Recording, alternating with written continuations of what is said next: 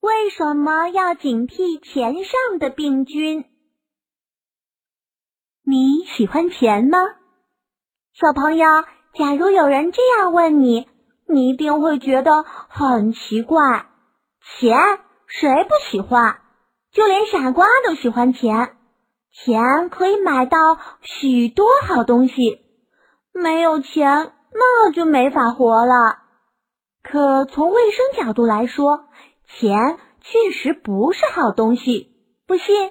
好，请你随我看一看吧。你把钱放到显微镜下看一看，你会发现上边会有许多肮脏的东西，灰尘、油垢。更主要的是，钱上有许多细菌。一张崭新的纸币从银行出来是很干净的，但它在周转过程中会经过许多人的手，许多的地方，不可避免的会沾上许多能使人生病的细菌病毒。有些人患感冒，他拿过的钱上可能会有流感病毒。患过传染病的人。他用过的钱上也会带有传染病的病毒和细菌，这些钱被无数带病菌的人传染，使它成为一个传染疾病的祸根。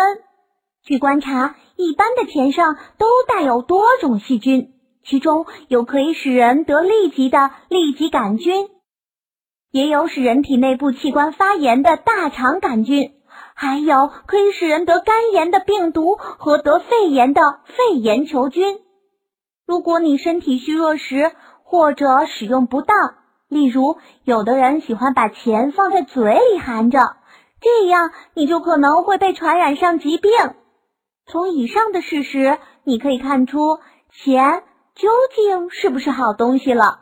所以，当你们使用钱时，一定要从卫生的角度去考虑它。保管它，使它能更好的为自己服务，而不至于对自己造成伤害。